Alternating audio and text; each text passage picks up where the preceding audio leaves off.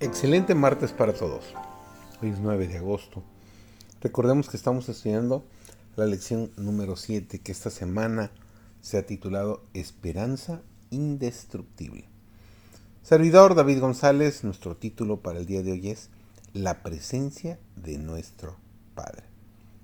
Muchos tienen ideas confusas acerca de lo que constituye la fe y viven por debajo de sus privilegios confunden sentimiento y fe y están continuamente angustiados y perplejos porque Satanás toma toda ventaja posible de su ignorancia e inexperiencia.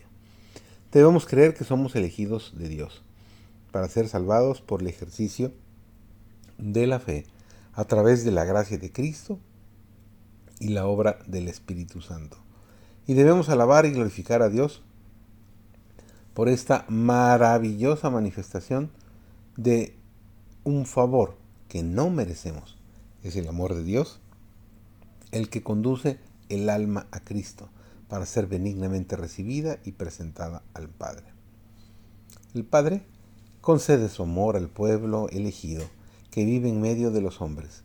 Son el pueblo que Cristo ha redimido mediante el precio de su propia sangre y porque responden a la dirección de Cristo mediante la misericordia soberana de Dios, son elegidos para ser salvados como sus hijos obedientes.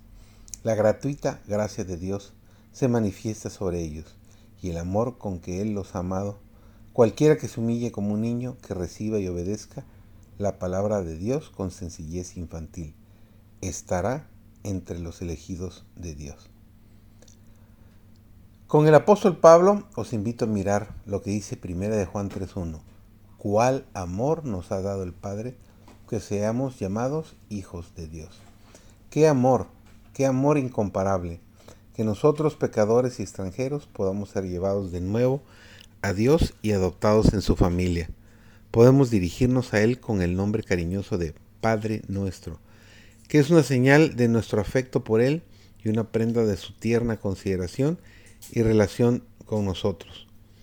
Todo el amor paterno que se haya transmitido de generación a generación por medio de los corazones humanos, todos los manantiales de ternura que se hayan abierto en las almas de los hombres, son tan solo como una gota del ilimitado océano cuando se comparan con el amor infinito e inagotable de Dios.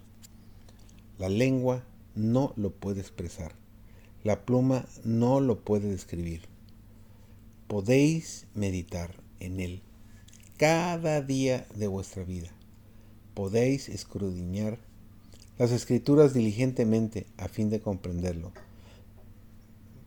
Podéis dedicar toda facultad y capacidad de Dios que Dios os ha dado al esfuerzo de comprender el amor y la compasión del Padre Celestial. Y aún queda su infinidad.